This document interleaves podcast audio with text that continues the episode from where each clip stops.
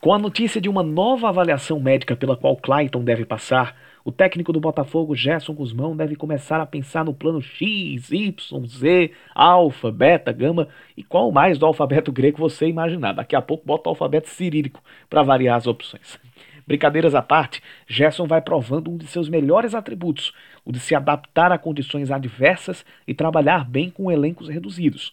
É um treinador que está tirando leite de pedra, e a grande prova foi o nó tático da última sexta sobre o alto de Marcelo Vilar.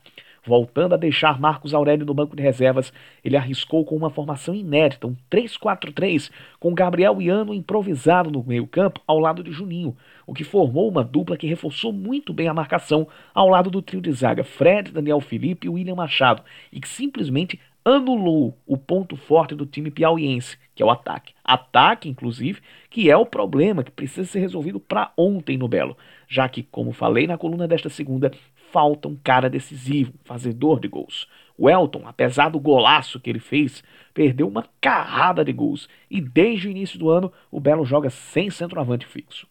Tudo isso leva para a curiosidade maior que eu tenho. E quando Gerson Guzmão tiver todo o elenco 100% fisicamente e à sua disposição? Como ele vai fazer para que as alternativas táticas funcionem com o que pode se considerar o melhor, a nata do elenco? Para sábado, diante do Tombense, isso pode não acontecer ainda, mas alguns retornos podem pintar. Enquanto Clayton é dúvida, o goleiro Felipe e o volante Pablo podem ser as novidades. Felipe mais pela liderança. Depois da má partida contra o Volta Redonda, Juan parece ter ganho confiança, ajudado pela solidez que a zaga adquiriu, é bem verdade.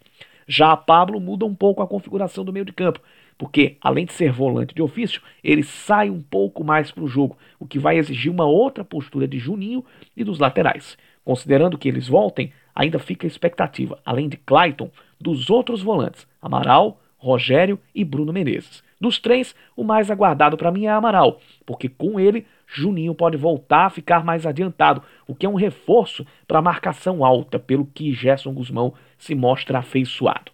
Uma pena que, infelizmente, ainda não seja possível projetar as voltas de Lucas Gabriel, lateral esquerdo, e dos centroavantes Bruno Gonçalves e Rafael Barros. Com os atacantes em condição, aí queria ver o 4-2-3-1 que falaram ser o de predileção de Gerson. No atual elenco, eu diria que esta formação amarraria um pouco o Botafogo, porque iria exigir a presença de Marcos Aurélio como meia central, e ele, por enquanto, rende só quando entra no segundo tempo. Ou seja, na minha visão, uma futura completude de elenco pode fazer com que o treinador do Belo tenha que pensar ainda mais fora da caixinha para continuar com a filosofia que ele está aplicando. Mas disso, parece que ele entende bem.